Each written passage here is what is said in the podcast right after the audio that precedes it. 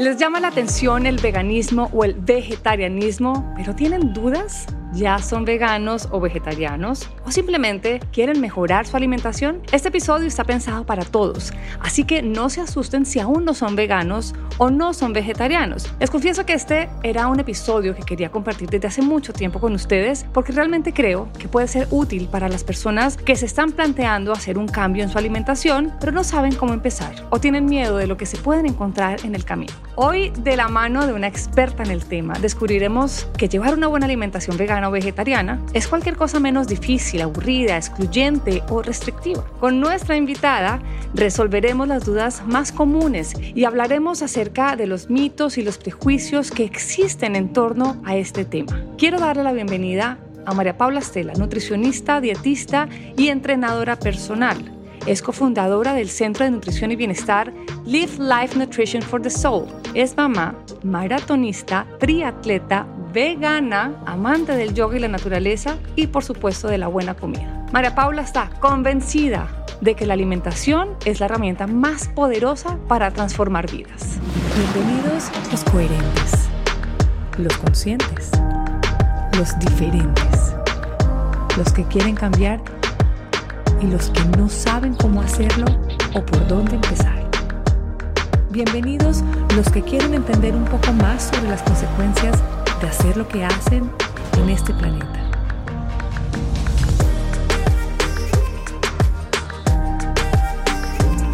Bienvenidos a Big La Podcast. Mejor dicho, ella es absolutamente lo máximo, la descubrí y más adelante les voy a contar cómo y por qué la descubrí. Bienvenida. Qué dicha tenerte hoy aquí en Bicla Podcast. Gracias, feliz de estar acá y feliz de, bueno, compartir toda esta información que bien hemos estado hablando tú y yo en el camino y pues podérsela llevar a más gente. Así que gracias por la invitación. María Paula, hoy en día cada vez vemos más personas que se han interesado en llevar una alimentación vegetariana o vegana. Y por si acaso nunca han oído estas palabras o no tienen claro de qué se trata, quiero que empecemos por ahí. Quiero que nos hagas el favor y nos expliques qué es ser vegano, qué es ser vegetariano, cuál es la diferencia. Bueno, ser vegetariano es realmente como el primer término que aparece en cuanto a esta corriente alimenticia. Los vegetarianos tienen muchas derivaciones. Básicamente hace referencia a personas que quitan algunos productos de origen animal de su alimentación, pero no, no necesariamente todos. Es decir, un vegetariano puede ser ovo vegetariano, es decir, no consume ningún producto animal, pero sí consume huevos. Puede ser lacto vegetariano, es decir, no consume ningún producto animal, no consume huevo, pero consume lácteos. Puede ser ovo lacto vegetariano, es decir, no consume carnes, pero consume huevos y lácteos. Y Eso me gusta. unos términos nuevos como el pesetariano, el flexitariano, que si bien esto no está, o sea, no está avalado por entidades, pues son términos muy coloquiales que hacen un poco de referencia a excluimos algunos productos animales, pero, por ejemplo, consumimos pescado, o soy vegetariano el 90% del tiempo, pero ese otro 10% soy flexible y puedo comer productos animales. Entonces, hay realmente como muchas derivaciones, pero el principio básico de la alimentación vegetariana es que se excluyen ciertos productos de origen animal y hace referencia únicamente como a la parte alimenticia. Cuando ya pasamos al término de veganos o el veganismo, se entiende que se hace un concepto más de estilo de vida y no solamente un término que abarca la parte nutricional. ¿Por qué? Porque el vegano no consume ningún producto animal, es decir, ahí no hay derivaciones de nada, no se consumen huevos, no se consumen lácteos, no se consumen carnes de ningún tipo, inclusive no se utiliza la miel, porque la miel es, se considera un alimento fabricado por animales, ¿sí? en este caso las abejas. Entonces, no, no entramos a consumir tampoco miel y además llevamos ese espectro a todo lo que compramos, la ropa, los productos, los cosméticos, los jabones, lo que nos ponemos, las carteras, sabes, todo este tipo de cosas no, no deben incluir animales en el proceso ni en el testeo. Entonces es un poco más amplio y por eso se considera que el veganismo es más un estilo de vida y no solamente un tipo de alimentación. Esa sería como la gran diferencia entre las dos. Oye, María Paula, en tu Instagram compartiste una historia muy, muy, muy divertida en la que contabas que hace 13 años tuviste por primera vez un contacto con la idea de la alimentación vegetariana. Y voy a leerlo aquí desde mi celular. Sonaba complejo, restrictivo, difícil, condimentado e inalcanzable. Tuve la idea que era un tipo de alimentación para los yogis, los iluminados, los alternativos, etc. En mi país, conseguir tofu era como buscar algo ilegal. Nadie lo conocía. Y si alguien lo preparaba era condimentado hasta morir. Siempre que comía tofu, me sentía comiendo borrador de colegio. Y para los que nunca han probado el tofu y llegan por primera vez, sí, es como comer borrador, pero ustedes la agarran el gustico. Vamos por parte, entonces, vamos María Paula con esa historia. ¿Qué pasó después de esto? ¿Qué pasó después de esto? ¿Cómo ha sido ese proceso hasta llegar a una percepción, digamos, completamente distinta sobre ese tipo de alimentación. ¿Qué pasó en el camino? Pues, el camino, el camino no ha sido corto, pues realmente, como bien lo dice ahí, 13 años. Yo la primera vez que tuve el acercamiento a este tipo de alimentación fue a través de una amiga de la universidad que hacía yoga y que tenía algunos amigos yogis. Entonces, como que hacíamos clases de yoga y luego nos invitaban a comer y era como salir a comer borrador de colegio, era horrible, era como, yo tengo que llegar a mi casa a comer de verdad, porque esto no es comer. Y así tuve muchos intentos, como que llega, no, voy a volver a probar el tofu, y llegaba y compraba el tofu, que era súper complejo de conseguir, y era horrible, y yo decía, la gente, ¿cómo puede vivir comiendo esto? Esto es lo más aburridor, que es parte como de la connotación que tenemos alrededor de esta alimentación. Y lo abandonaba, decía como, no, esto no es para mí. Y pasaban seis meses y de pronto como que volvía y volvía y lo probaba y decía, no. Entonces de pronto abrían un restaurante vegetariano, no, pues vamos al restaurante vegetariano, de pronto sabe más rico. Y llegaba así, entonces ahí venía el tofu condimentado pues con un curry que uno salía de allá oliendo a curry por tres días. No, fatal.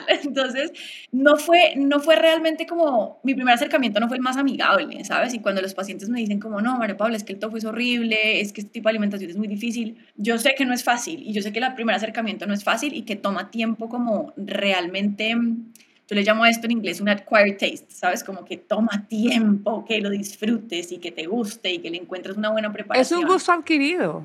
Totalmente, totalmente, totalmente. Que hoy en día, si tú me preguntas, por ejemplo, yo veo a mi hija, mi hija coge el tofu de la nevera, lo saca y así tal cual se lo come. Yo no puedo. O sea, para ella eso es como, no sé, para el colombiano promedio como eso. Sí, o sea, acá abre la nevera y se lo come, no, no pasa nada, le parece delicioso. Entonces, son, sí son hábitos que se van como que se van cultivando y con el pasar del tiempo yo me metí más por el lado de la alimentación vegetariana y vegana con los granos y ya luego empecé a descubrir diferentes proveedores de tofu, diferentes texturas cuando viajaba. En Estados Unidos la oferta toda, ¿sí? Entonces encontrabas el tofu firme, el blandito, el extra suave, el extra no sé qué. Entonces, ah, ok, hay diferentes tipos de tofu para diferentes tipos de preparaciones. Yo no puedo hacer una preparación, no sé, que tenga, que, que de pronto no quiera que sepa a tofu con un tofu firme, porque es un tofu que es muy fuerte. Ha sido un camino como de meterme, de probar, de probar cosas horrorosas, porque pues me demoré tres horas en la cocina y quedó inmundo, pues no lo voy a botar, me lo como, ya está, pero no lo vuelvo a hacer y ir explorando, ir explorando, ir encontrando recetas y así poco a poco hasta llegar a un punto donde ya pues tienes como las preparaciones que más te gustan, sigues descubriendo, yo siento que el mundo vegetariano es un mundo que apenas ahorita a nivel culinario estamos como abriendo la puerta de darnos cuenta que es un mundo infinito de sabores. Lo que pasa es que estamos muy dados a, pues uno pone el pollo en el sartén y sale, pues eso no hay que echarle nada, sal y pimienta y se acabó, y se te lo puedes comer y no pasa nada. Con el tofu no es tan sencillo, entonces sí es un camino largo, pero pero es chévere. Pero vale la pena, porque yo creo que los oyentes deben estar diciendo, no, pero y esta mujer empezó a decirnos que sabe horrible, que la textura es horrible, que es difícil encontrarlo, que le tomó 13 años, entonces a mí me va a tomar 13 años. No. no, no, no, no, no, porque em, o sea, no, tranquilos, vamos a, vamos eh, de lo horroroso que es esta historia de María Paula a lo divino, porque vamos a terminar inspirados para que si nunca, ni siquiera han pensado la posibilidad de cambiar su dieta, digan, ay, qué bueno, voy a ensayarlo así sea un día a la semana. Hablemos del medio ambiente. Quiero que hablemos de lo que hay detrás de la forma como nosotros nos alimentamos. ¿Sabían, por ejemplo, que nuestras preferencias alimenticias tienen más impacto en el clima del planeta que todos los carros, las motos, los trenes, los barcos, los aviones y todo esto combinado. La elección de nuestros alimentos puede ayudar en la lucha contra el cambio climático y en esto las proteínas animales, atención, juegan un papel crucial. A ver, María Paula, ¿cuáles? Eso lo vamos a charlar entre las dos. ¿Cuáles son los beneficios para nuestro planeta si disminuimos la frecuencia o la cantidad de estos alimentos? Mira, el tema principal con, con las proteínas animales es que son responsables en gran medida, si no en toda, de la emisión de los gases invernaderos. Entonces, cuando yo tengo un terreno, cualquiera que sea, yo no me, no, sé, no me sé muy bien las proporciones, pero las proporciones son un poco descabelladas. Si tú tienes una vaca, necesitas no sé cuántas hectáreas para alimentar esa vaca. Esa vaca va a generar metano y eso va a generar gases, el, el efecto invernadero. Ahora, no necesitamos una vaca. La forma masiva de nosotros de producir alimentos en general, ya sean animales o agricultura y demás, es completamente salida de, de, toda proporción, porque es muy loco, producimos mucha comida, botamos mucha comida, perdemos mucha comida en el ciclo, pero así todo tenemos un mundo donde hay muchos niños y mucha gente pasando hambre. Entonces tú coges esa vaca, multiplícala por no sé cuántos millones de animales que tienes que criar, porque entonces son vacas, gallinas, cerdos, de todo, multiplica ese efecto invernadero y lleva eso a la mesa. Yo siempre le digo a los pacientes que es más barato, comprar un pedazo de carne o un pedazo de pollo o comprar frutas y verduras o granos inclusive, si queremos hablar como del reemplazo directo de las proteínas. Probablemente las, los granos, las frutas y las verduras. Entonces, criar estos animales cultivar todo lo que implica alrededor, agua, energía, hectáreas, todo el desgaste que se genera es lo menos eficiente que hay. Entonces, cuando hablamos de las proteínas vegetales, realmente lo que termina pasando es que todo este, este efecto que llevamos a nivel de efecto invernadero, los recursos que necesitamos para cultivar, son muchísimo menos. Es decir, necesito menos hectáreas para criar esa vaca y en ese mismo espacio puedo cultivar casi que tres veces los alimentos que necesito. Entonces, ahí puedo pensar yo en que no solamente es económicamente más viable, sino que puedo llegar a alimentar el mundo de una manera mucho más sostenible. Que es como hay, datos, hay datos, María Paula, como que la ganadería es responsable del 51% de la producción total de los gases de efecto invernadero, que por ejemplo la ganadería es la responsable de entre un 20 o 30% del consumo de agua dulce en el planeta, que se necesitan cerca de 9.500 litros de agua para producir 500 gramos de carne de res, más de 1.800 litros de agua para producir una docena de huevos, casi 3.400 litros de agua para producir una libra de queso y alrededor de 1.000 litros de agua para producir un litro de leche. Ahora, ojo, yo no me quiero ir en contra de la, de la ganadería acá, ni más faltaba, este no es un podcast para irnos en contra del el consumo animal, sino para abrir los ojos a una alimentación distinta y quizás un poco más consciente, porque hoy en día, y yo esto es un tema muy personal. Eh, habrá los oyentes que me van a decir que estoy loca, pero yo apoyo la ganadería sostenible. Ahora, yo no soy la que más carne coma. Y acá lo estoy diciendo simplemente porque la ganadería per se en nuestra economía es muy importante, pero también estamos hablando de que es la causante de la deforestación en el Amazonía de Colombia, ¿ok? estamos hablando de que la ganadería en nuestro país es responsable del 91% de la destrucción de la selva amazónica. Entonces, importante que si vamos a comer carne, porque no podemos o, no queremos volcar nuestra mirada hacia el vegetarianismo, hacia el veganismo, o simplemente no queremos reducir, reducir nuestro consumo, yo sí les pido el favor que lo intenten, por lo menos busquen ganadería que sea sostenible. Los datos que tú acabas de dar con números me parece que son súper importantes porque sí, nos dicen que em, el consumo de carne aumenta, genera todo el impacto ambiental, pero ¿en qué medida? Lo mismo que manejar mi carro, lo mismo que montarme en un avión. Entonces, cuando ya lo vemos con números, uno dice, pucha, 500 gramos de carne implica todo eso. Pues si yo dejo de comer carne una vez a la semana, estoy haciendo el ahorro de todos estos números. Entonces, no hay que ser vegano, no hay que ser completamente radical, está perfecto si se quiere hacer, pero también hay puntos medios que son muy válidos para la salud, para el medio ambiente, para que sea más llevadero, porque si estás en una situación donde, no sé, en un país, por ejemplo, como Colombia, hace 13 años, pues de pronto ser vegano todos los días era un poco imposible, porque de dónde ibas a sacar más fuentes y más variación de la alimentación que no fueran solamente granos. Pero a medida que vamos avanzando hay más disponibilidad, entonces si yo decido que no quiero quitar la proteína animal, pero la voy a dejar, no sé, una o dos veces a la semana, ya con eso estamos haciendo un impacto muy positivo sobre el consumo y también la, como el mensaje que le estamos mandando a, todos, ¿no? A la humanidad como tal. No necesitamos tanto, o sea, ¿por qué siempre se nos va la mano con el exceso?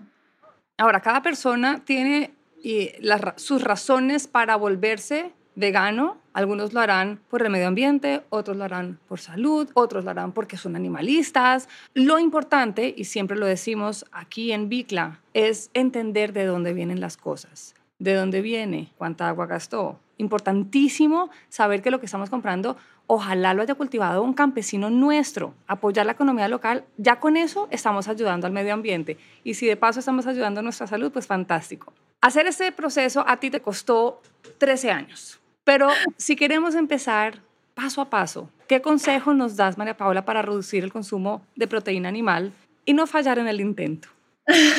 es lo más importante, entender que se va a fallar en el intento. Creo que por ahí toca, ¿sabes? Como bajar un poco la expectativa, porque muchas veces creemos, no sé, eso es como, lo voy a poner en mi, en mi ámbito nutricional, cuando la gente se levanta y dice, a partir de hoy voy a hacer dieta, eso está destinado a fracasar. Ay, a partir de hoy, por cierto, voy a hacer dieta. tengo dos días para fracasar. Tengo dos días para fracasar, lo tengo claro, pero listo, a partir de hoy voy a hacer dieta. Entonces, ¿qué más? ¿Qué más toca hacer? Clau no hace dieta, o sea, empecemos por ahí. Entonces, el, punto es entender que, que, esto no es un sacrificio y que si es un sacrificio probablemente no va a durar, ¿sí? O sea, si yo estoy haciendo un esfuerzo infrahumano, pues que esto me está costando esta vida y la otra, la estoy sufriendo, no vamos a llegar a ningún lado, porque lo vas a abandonar, o sea, no es algo que sea sostenible en el tiempo. O sea, toca disfrutarlo. Toca disfrutarlo. Ahora, yo sé que 13 años suena como una vaina absurda. parte de lo que nosotros hacemos. Yo disfruté del, María Paula dice, yo disfruté del sufrimiento durante 13 años hasta que lo logré. O sea, es que de verdad no nos das esperanzas, María Paula. Lo que pasa es que es un proceso de tire y afloje, ¿sabes? Como que te encuentras con algunas cosas, luego echas para atrás, luego como que vuelves y lo intentas.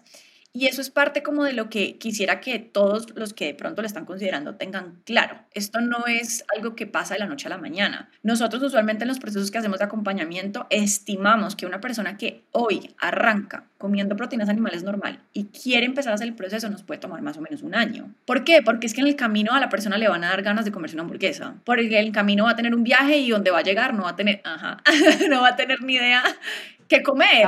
Estaba, levantando el dedito, para los que no solamente nos están escuchando, estaba levantando el dedito me dice, ajá, sí. Ahí ya estamos, estamos llevando el caso de clavo al público. Exacto, ahora les contamos nuestra historia.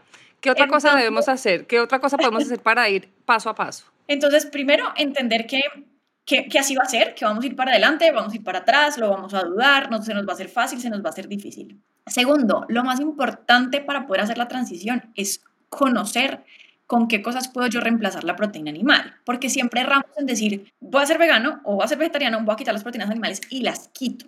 Cuando yo quito pero no reemplazo, termino cayendo en el círculo vicioso de comer harinas a lo que da. ¿Por qué? Porque me da hambre. Entonces no estoy saciado, tengo una deficiencia nutricional, entonces empiezo a comer harinas, empiezo a comer azúcares, empiezo a comer grasas. Y ahí es cuando salen mitos como es que una alimentación vegetariana o vegana es muy alta en carbohidratos, entonces eso me va a engordar, entonces pues yo no lo voy a hacer. Claro, eso si yo quito todas las proteínas y no las reemplazo. Entonces, antes de quitar, yo tengo que agregar. ¿Y qué tengo que agregar? Pues proteínas vegetales, empezar a probar, dependiendo de donde yo viva. Pero es que de entrada toca entonces conocer cuáles son las... Pero es que toca, es que esto es un curso, señores, queridos oyentes, esto es un curso de vida. Porque, porque yo siento, María Paula, bueno, no siento, no, o sea, voy a afirmarlo. Nosotros no conocemos lo que nos comemos. Nosotros no sabemos qué son, nosotros no sabemos qué, qué, qué, nos está aportando ese alimento. No sabemos muchas veces que ese vegetal también tiene proteína o que ese vegetal también puede tener carbohidrato. ¿Me estoy equivocando? ¿Hay algún vegetal o me lo estoy inventando? Todos los vegetales son carbohidratos. ¿Viste? O sea, aquí se dan cuenta que de verdad yo estoy, yo estoy en un proceso y, no les he querido adentrar en ese lado porque ahora les voy a contar la historia. Pero, pero nosotros no conocemos de verdad eh, qué nos está aportando cada uno de los alimentos. Entonces pensamos que comiendo, por ejemplo, lo que dice María Paula, eh, muchos carbohidratos, entonces no estamos comiendo, por ejemplo, azúcar. Exactamente. Eh, es pura. No, yo no como, yo no como azúcar, no, pero usted come siete panes. Ah. Bueno, entonces poquito a poquito, eso es un, eso es un, un máster en alimentación. Con todo eso tampoco es que estemos diciendo que una alimentación con proteína animal no sea viable, porque lo es. Pero llevar días vegetarianos algunas veces a la semana es una gran opción para la salud y, como lo dijimos, para el planeta. María Paula, si estamos empezando este camino del veganismo o vegetarianismo o queremos intentarlo, ¿qué debemos considerar para que sea responsable? La respuesta me encantaría que fuera súper sencilla y abierta a todo el mundo, pero lo más responsable es consultar con alguien que sepa del tema. Y claro, esto, esto tiene, tiene un, principio importante y es no, no, es, no es decirlo por, por comercializar nuestra consulta, ni mucho menos, es entender que en general, y como tú lo estás diciendo ahorita, nadie sabe lo que se come, qué le aporta. Nadie conoce qué es lo ideal para sí mismo. Eso quiere decir que necesitamos conocer si el alimento tiene vitaminas, tiene minerales, tiene fibras, tiene azúcares. Claro, y en eso que me aporta, ¿lo necesito yo o no lo necesito? ¿Sí? Ah. Porque ahí es donde entramos en el dilema de, no, pues es que, no sé, cualquier corriente alimenticia, entonces vámonos a la dieta keto, entonces todos tenemos que comer un montón de grasas y nada de harinas. ¿Funciona para todo el mundo? No.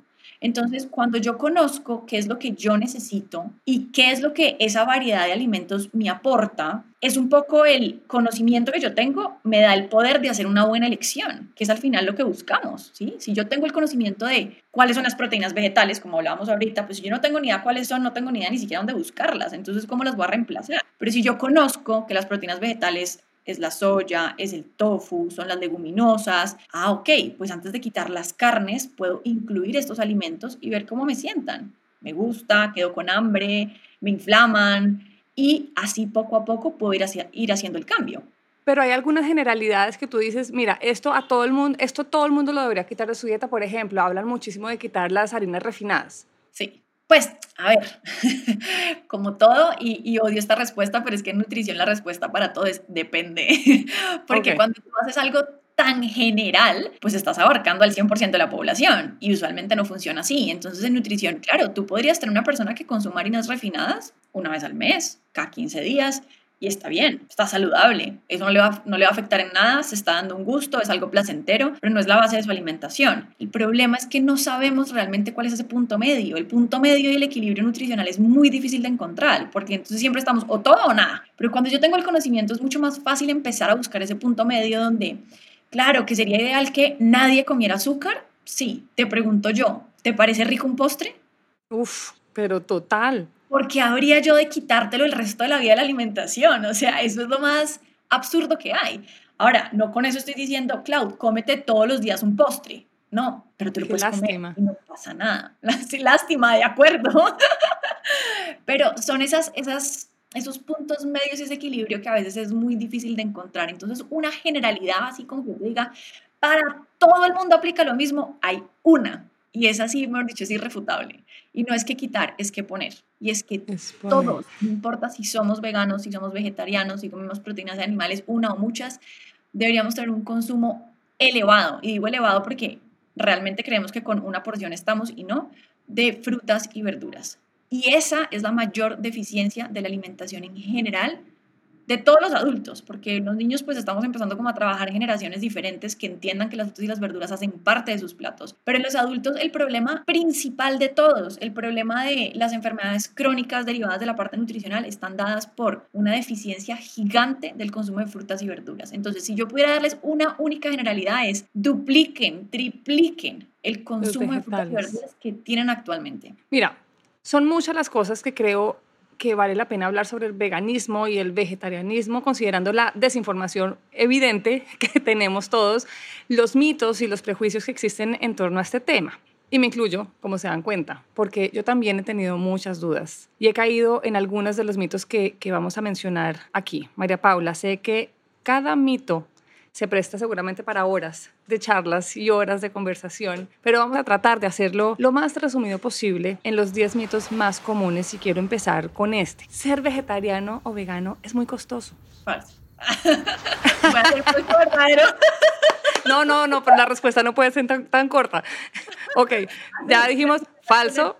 Falso, pero se los voy a poner, de hecho lo hablábamos ahorita. Cojan el mercado de su casa y vayan un día a mercar sin las proteínas animales. Luego, el siguiente mercado, vayan y merquen el mismo mercado y agreguen las proteínas animales. ¿Qué es más caro? Las proteínas animales es la proteína más cara que hay. Las proteínas vegetales son muchísimo más baratas. De hecho, nosotros hicimos en Live Life un ejercicio de poner dos almuerzos igualitos, arroz, ensalada preparada igualita y en un plato un pedazo de pollo y el otro era arroz, ensalada y lentejas. La diferencia es cuatro veces el precio en Colombia. Wow. Esto cambia obviamente de país a país.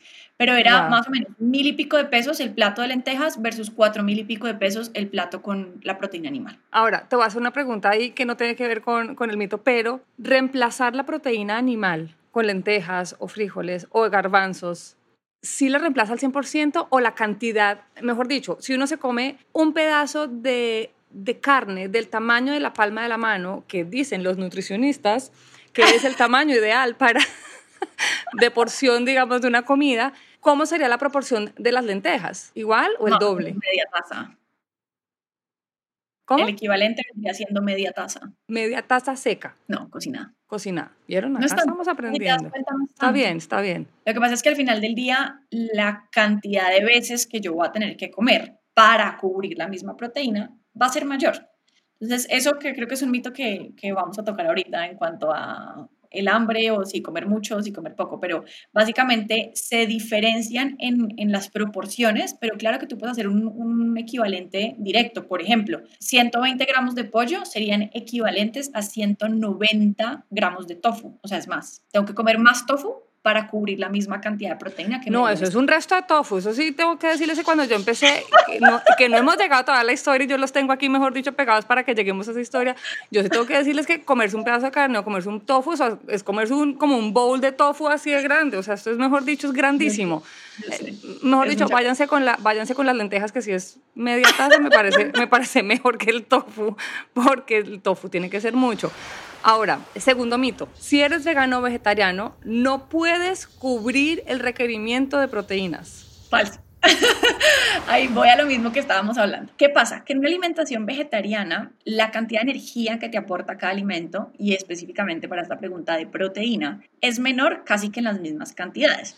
Ejemplo, 100 gramos de carne, 100 gramos de lentejas, si yo los pongo paralelo, tiene menos proteína las lentejas, es decir, tengo que comer un poco más de lentejas para cubrir lo mismo. Entonces, ¿qué pasa? Cuando yo no sé, no conozco, lo que yo hago es quito la carne, meto las lentejas casi que en la misma proporción como se vea en el plato. No conozco que tengo que comerme 190 gramos de tofu, entonces me como una rodajita, ta- saco una tajadita de tofu y ya con eso cubrí la proteína. Y lo que Pues es que eso era lo que hacía yo y me lo pasaba muerta de hambre. Exactamente. Entonces lo que termina pasando es que terminas teniendo un aporte calórico muchísimo más bajo del que realmente necesitas. Entonces te da hambre, comes más harinas, tu proteína es deficiente porque no sabemos cómo reemplazarla. Sí, sí, Clau está levantando la mano. la historia de mi vida. y así es como terminamos pensando que no es viable cubrir no solamente la proteína, sino todos los requerimientos. Entonces llega el vegetariano dos años después, anémico, desnutrido, regañado por el médico. Si ves que eso es porque usted quitó la proteína animal, entonces ahora tiene que comer hígado y ta, ta, ta, ta. No, un momento. Es porque lo hicimos, pero lo hicimos mal, porque no sabíamos cómo hacerlo, lo cual, pues, normal, pasa todo el tiempo, ¿sí? Por eso cuando les digo la primera fase para hacer un cambio es asesorarse, pues es presente para evitar todo esto, porque si no terminamos luego metidos en un hueco saliendo de una anemia, medicados y diciendo que la alimentación vegetariana es lo peor que nos pasó. Exacto. Bueno, mito 3. No es posible obtener nuestros requerimientos de calcio llevando una alimentación vegana y vegetariana. Es completamente viable. lo que pasa es que durante siglos nos vendieron la imagen de gut milk, el vaso de leche, el quesito, como la única fuente de calcio. Entonces uno dice, pues si yo quito estos alimentos, ¿de dónde más? La Claro. gran mayoría de vegetales verdes son una fuente buenísima de calcio. Las leguminosas son una fuente increíble de calcio.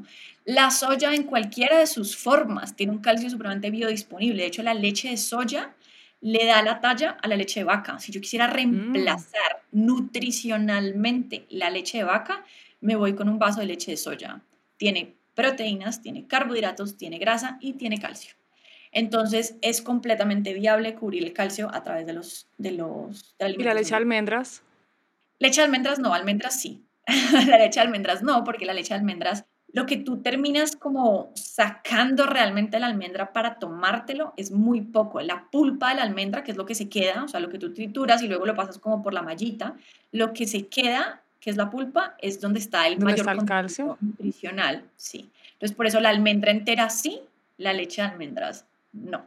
Entonces, cuando hagan leche de almendras, tómense la leche de almendras y vaya y hacen unas galletitas con lo que, co- con lo que sobró de las almendras. Y ahí Muy ya bien. tienen el calcio.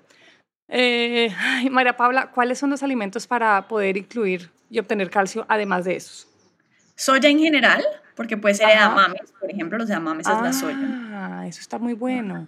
Ajá. ¿Qué más? Eh, el kale, que no, yo sé que no todo el mundo lo conoce, pero el kale es como un tipo de acelga. Como una selga. Sí, sí, no en todo lado se consigue, no en todo lado es barata, pero es una muy buena fuente. Las leguminosas en general, todas las leguminosas, frijoles, lentejas, garbanzos, Sí. en cualquiera de sus formas, como hamburguesa, como falafel, como el grano normal. Y el sésamo. También. ajonjolí. Lo que pasa es que, sí, lo que pasa es que la jonjolí es fuente principal de grasa. Entonces, tiene calcio, pero si yo quisiera pensar que voy a cubrir, por ejemplo, todo mi calcio a punta de sésamo, pues terminaría comiéndome una tonelada de grasa para cubrir el calcio, ¿sí? Esto, y aquí aprovecho como para hacer una aclaración en torno a la alimentación vegetariana. A mí me encanta siempre explicarles que esta alimentación es como una gran orquesta.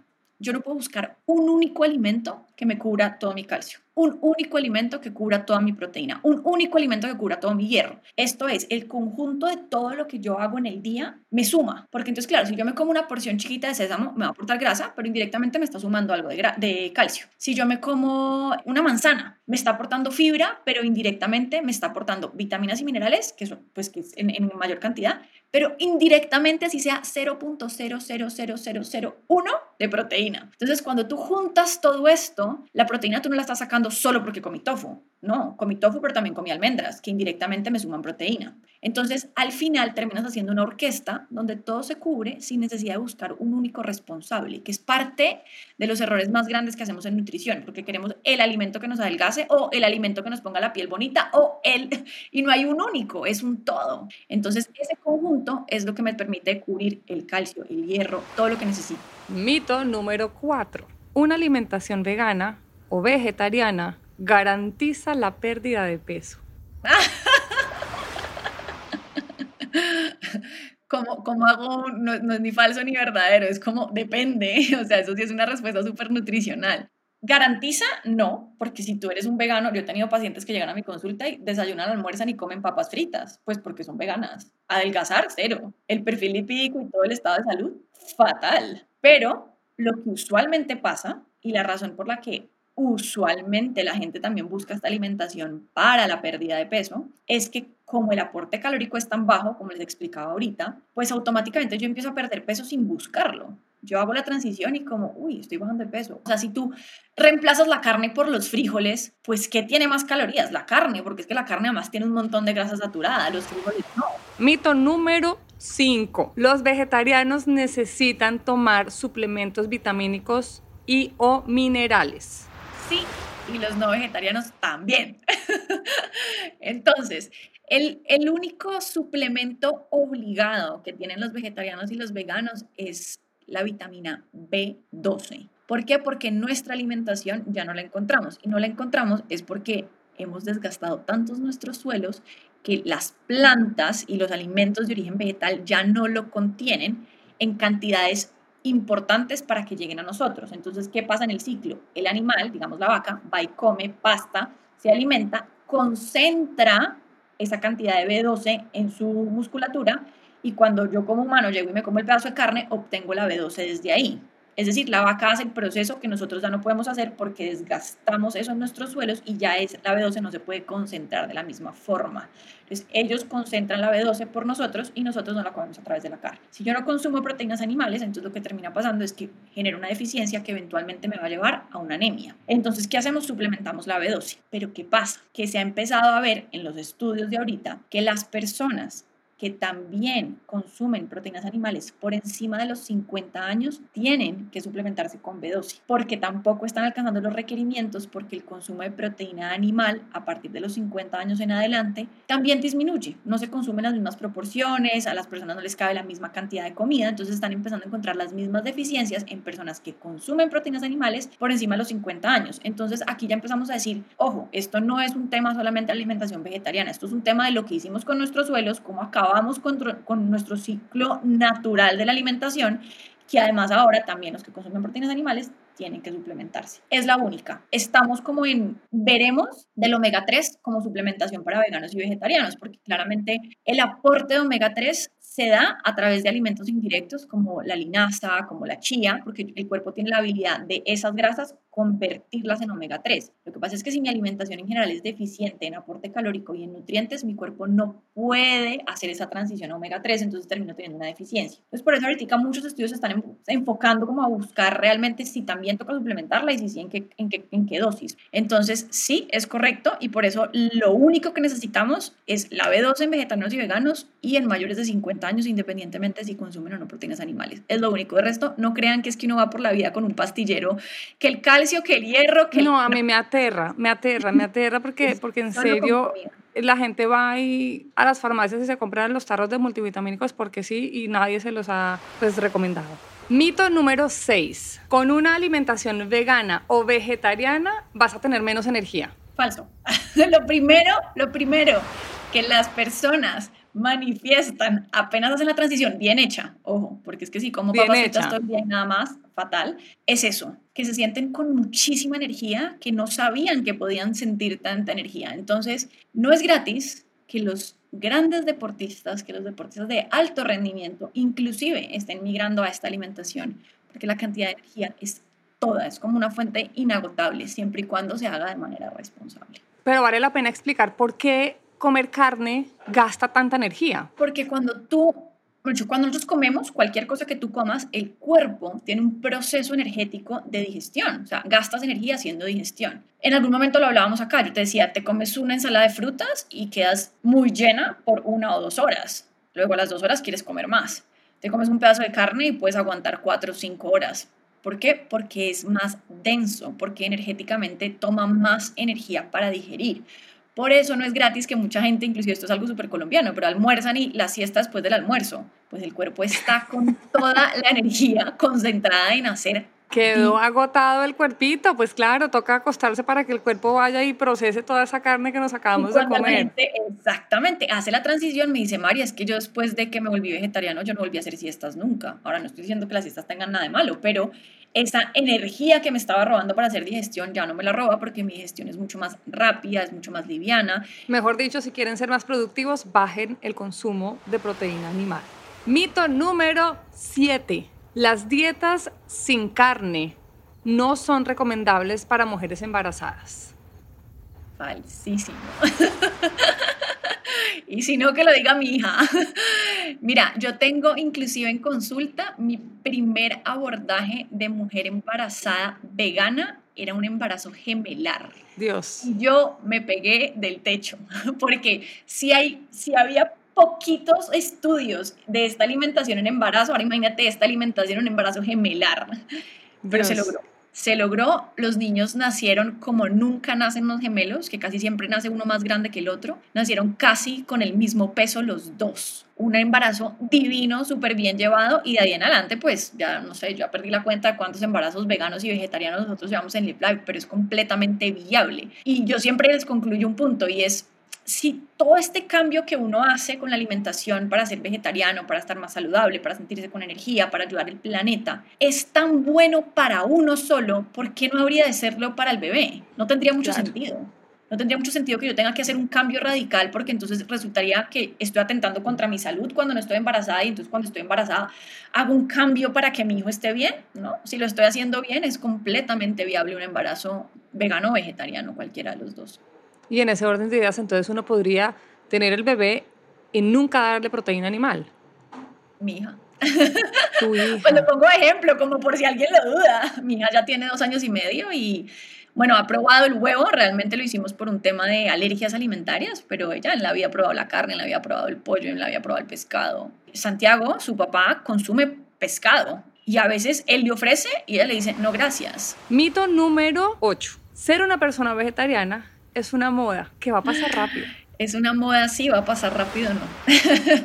Llegó para Ay. Digo yo que es como los, los jeans bota campana, ¿sabes? Como que van y vuelven, pero nunca se van, o sea, ahí están, ¿no? Van, vuelven, la moda vuelve y los trae. El tema de la alimentación vegetariana y vegana sí está de moda, o sea, sería, sería muy loco decir que no. Creo que varias cosas como, como los documentales de Netflix y, y el tema hoy en día de las redes sociales han permitido que, que se vuelva algo trendy, ¿sabes? Como que la gente lo busque, que la gente se interese como por averiguar un poco y que se vuelva moda. Hay modas que incomodan, pero hay modas que son para siempre. Y esta que en unos años sea la moda más vintage que se quedó forever. Exactamente. Vamos con el mito número 9. Y aquí voy a contar mi historia. Por fin. Hemos llegado a ese gran momento. Hemos llegado a ese gran momento. Bien, y ese mito dice, la dieta vegana o vegetariana o el pesetarianismo o el movimiento que ustedes quieran adoptar para reducir el consumo animal no es apta para niños. Y yo voy a responder. Ok, me parece fantástico. falso. Falso de toda falsedad. Hace, hace un tiempo, ya un par de meses atrás, mi hijo menor me dijo, eh, mamá, yo no quiero volver a comer animales. Y yo quedé de una sola pieza, porque si bien yo, siendo adulta, muchas veces he tomado la decisión de hoy no voy a comer carne o yo no como pollo, como muy poco cerdo, dejo muchos meses sin comer carne y regreso y me como una hamburguesa y voy y vengo, pues al final soy un adulto. Pero cuando mi hijo me dijo eso, yo ahí fue que dije, miércoles tengo que saber qué es lo que están comiendo porque entonces cómo, cuál es la nutrición que le estoy dando a mi hijo. Nunca lo hice para mí, nunca investigué qué era lo que yo me comía o cómo alimentaba mi cuerpo porque siempre dejamos a la mamá de último y siempre los niños son primeros. También debería ser al revés. Tenemos que estar sanos y saludables para criar a nuestros hijos. Sin embargo, él me puso una alarma y yo dije, bueno, si, tú, si eso es lo que tú quieres, yo te voy a apoyar, pero necesito investigar, porque lo último que yo quiero es que mi hijo sea mal nutrido. Y entonces de investigación en investigación, preguntando aquí y allá, llegué a María Paula. Y María Paula se sentó con mi hijo y empezó a explicarle lo que a mí en la vida me explicaron. Nunca me explicaron lo que nos estaba hablando. Esto tiene proteína, esto es una proteína, estos vegetales tienen esto, tienes que comer grasas, este tipo de grasas. Es importante que comas eh, algunas nueces porque esas nueces tienen cierto tipo de alimentación para tu cuerpo. Bueno, y eso le hizo un curso rápido a mi hijo y yo la verdad sentí, María Paula, mucho miedo, debo aceptarlo, porque yo dije, ahora mi hijo, en serio, que no le gustan las verduras, porque a mi hijo no le gustan las verduras todo lo que sea verde y de colorcitos naranja es como si le tuviera alergia, es como que de verdad es una animadversión a ese tipo de alimentos. Y yo dije, ahora mi hijo en serio se va a alimentar de arroz, salsa de tomate y ya. O sea, porque si él comía pollito con salsa de tomate y arroz y nada más, ¿ahora qué le voy a dar? ¿Ahora qué va de qué va a alimentarse? Y este proceso ha sido muy lindo y acá quiero agradecerte porque si bien el curso es largo, y estamos en ese proceso y en este momento hemos fallado, como mamá siento que es muy lindo ver estas nuevas generaciones que estén tomando esas decisiones por amor a la tierra, por amor a los animales, porque las razones de mi hijo son esas. Mi hijo no es por salud, él no lo está haciendo por salud. Él ni siquiera sabe el significado de eso. De hecho, ni siquiera sabe qué tiene, qué aporte calórico le está dando el arroz o qué aporte nutricional le está dando una leguminosa, pero él dice, yo lo único que quiero es salvar al animal y no le quiero hacer daño al animal. Entonces, ya de entrada para mí es importante que respetemos esas decisiones de nuestros hijos y que los acompañemos en este proceso para que ellos estén sanos. Así es, y voy a hacer un paréntesis. A ver, Diciendo que me parece importante para todas las mamás que de pronto estén pasando por algo parecido como, como tú, y es ese llamado que nos están haciendo los niños, no solamente hacia no queremos que nuestros platos tengan un animal, no queremos como hacer parte de esa decisión y, y ya son realmente muy conscientes desde muy, muy chiquitos, es también un llamado a qué les estamos enseñando nosotros como adultos a ellos de la alimentación en general. No solamente del el maltrato animal, no solamente del cuidado del medio ambiente, sino que en general, y tú lo decías ahorita, a nosotros nadie nos enseña de nutrición. Uno crece con lo que le enseñaron en la casa y ya está. ese llamado de preguntémonos qué estamos comiendo nosotros, qué les está, qué le estamos dando a nuestros hijos más allá de si es una alimentación vegetariana o no. Es un llamado muy bonito porque es un llamado que eventualmente para ellos pues va a repercutir en una longevidad total, en un estado de salud muy bueno, porque desde muy pequeños van a saber realmente qué es lo que deberían comer, más allá de si tiene o no proteínas animales, ¿sí? Pero es como esa conciencia que ellos están buscando de quiero hacerlo por el medio ambiente, pero eso va a traer consigo un montón de cosas muy buenas. Pues sí, contigo sido un proceso, parte que, que, va, que va a recalcar lo que hemos hablado, es un proceso donde no siempre es lineal y donde no siempre es fácil, ¿sí? No siempre es, ah, yo tomé la decisión de que a partir de mañana entonces todos vamos a comer vegetarianos para que mi hijo pueda ser vegetariano. No, es un proceso. Vamos con el último mito, el mito número 10. La comida vegana o vegetariana es aburrida y es insípida. Y yo creo que es una y yo creo que es una de las limitantes más grandes que todos tenemos a la hora de comer saludable, que es la falta de creatividad en la cocina. Claro, claro. Y por eso termina siendo aburrida. Y entonces es más factible, por supuesto, que nos volvamos a la carne o al pollito. Vete a lo básico, o sea, si tú llegas a un supermercado y buscas salsas para carne y tienes 40 y puedes adobar tu carne con una salsa que te vendió en el supermercado y sale, o sea, no tienes que hacer un mayor esfuerzo, no tienes que hacer un chef. No ah, pero el tofu también. Por eso, pero entonces tú puedes coger esa misma salsa y ponérsela al tofu, pero a la gente no se le ocurre, ¿sí? Ahora no estoy diciendo que esa sea la solución para todos los males con salsas de supermercado, pero es un poco como la creatividad, ¿sabes? ¿Qué saco yo? ¿Cómo lo mezclo? Y si en general a uno no se le da con las proteínas animales, pues menos que se le va a dar con las proteínas vegetales. Yo le digo, mira, los pacientes cuando me dicen, María Paula, yo quiero hacer la transición, yo le digo, tienes que estar dispuesto a dos cosas. Uno, a meterte a la cocina. Mm. No es viable. No es viable ser un vegano, un vegetariano a punta de domicilios. Y dos, tienes que estar dispuesto a probar, a abrir la puerta y decir, pues intentémoslo. De pronto lo pruebo y me parece delicioso, de pronto lo pruebo y me parece horroroso y no lo vuelvo a comer nunca. Pero hay que hacerlo, es la única forma, porque es que cuando ya llevamos, en, sobre todo nosotros adultos, 20, 30, 40, 50 años comiendo de una misma forma y queremos hacer una transición, pues yo no puedo esperar que la noche a la mañana todo me sepa rico y todo lo que no he probado me parezca delicioso. Para las personas como yo, que no somos amantes de la cocina, que nos cuesta la creatividad en ella, que aunque tengamos buena sazón, nos gusta seguir un libro de recetas en donde encontramos tips de alimentación y recetas deliciosas y divertidas para por lo menos hacer el ensayo. Mira, a mí hay una plataforma que me encanta, no sé si la conoces, sé que hay gente que la usa, que se llama Pinterest, que hay de todo, de todo y para todo. Mira, uno en Pinterest pone recetas, no sé, con un ingrediente que tú tengas en tu casa, voy a inventar, calabaza. Recetas con calabaza. Mira, tienes recetas con dos ingredientes y recetas de cinco horas pones recetas con humus o desayuno vegano, lo que quieras. Y las, mira, Clau, las posibilidades son infinitas, infinitas. Me imagino que hay muchas personas que nos están oyendo y que nos están viendo y que quieren intentarlo y que como lo dijimos al principio, pues necesitamos ir a donde un especialista. ¿En dónde te pueden encontrar?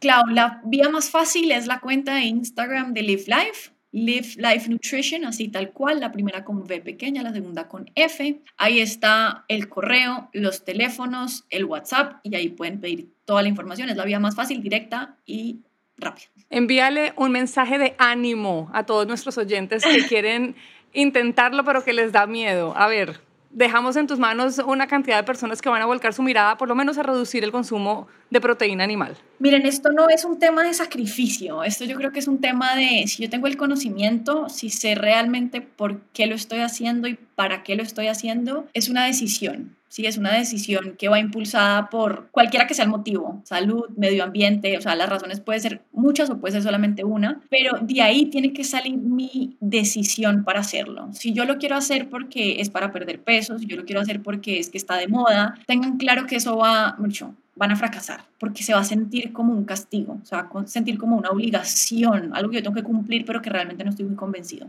Entonces, no lo intenten por, vamos a ver si yo soy capaz, no, todos somos capaces, pero ¿para qué lo queremos hacer? Pues porque es que si no lo queremos hacer ni que ya lo intentemos. Encuentren sus razones. Que es un proceso. Entonces, se puede, sí, hay mil formas de llegar al mismo punto, pero entender que es un proceso. Dentro de ese proceso, dentro de este proceso es simplemente tener en la cabeza las ganas de reducir al menos gradualmente la proteína animal y reemplazarla por proteína vegetal. El otro consejo que yo les doy a nivel personal es escoger un día a la semana para empezar, el famoso lunes sin carne y luego entonces lunes y jueves sin carne. Ya con eso estás ayudando a, a reducir. Pinterest, buscar recetas para intentar nuevas preparaciones.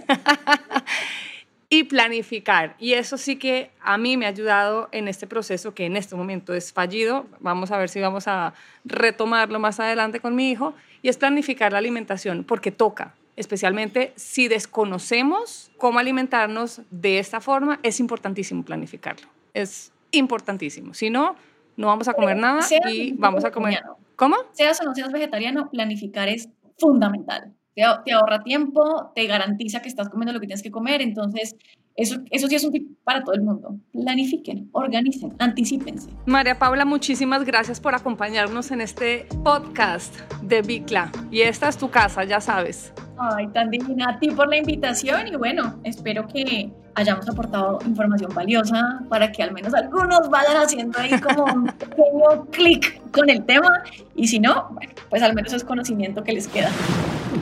Vale la pena compartir estas ideas para empezar a entender mejor todo lo que hay detrás de esta filosofía de vida, de la cual no nos vendría mal adoptar al menos un par de cosas. Yo ya empecé a adoptar un par. Voy en el camino. Estoy en mi proceso. Al fin y al cabo, no se trata de hacer cambios mágicos de la noche a la mañana, sino de plantearnos cosas, cuestionar nuestras costumbres y las creencias que damos por sentado y empezar a generar cambios desde donde estemos. Así que ya saben, si están considerando la idea de ser vegano o vegetariano o si solo quieren tener más alternativas vegetales en su alimentación, empiecen por abrir el paladar a un mundo infinito de posibilidades. Y ojalá este episodio de Bicla Podcast les haya servido. Los invito a que nos califiquen con 5 estrellas y nos compartan sus comentarios y experiencias. Hasta la próxima.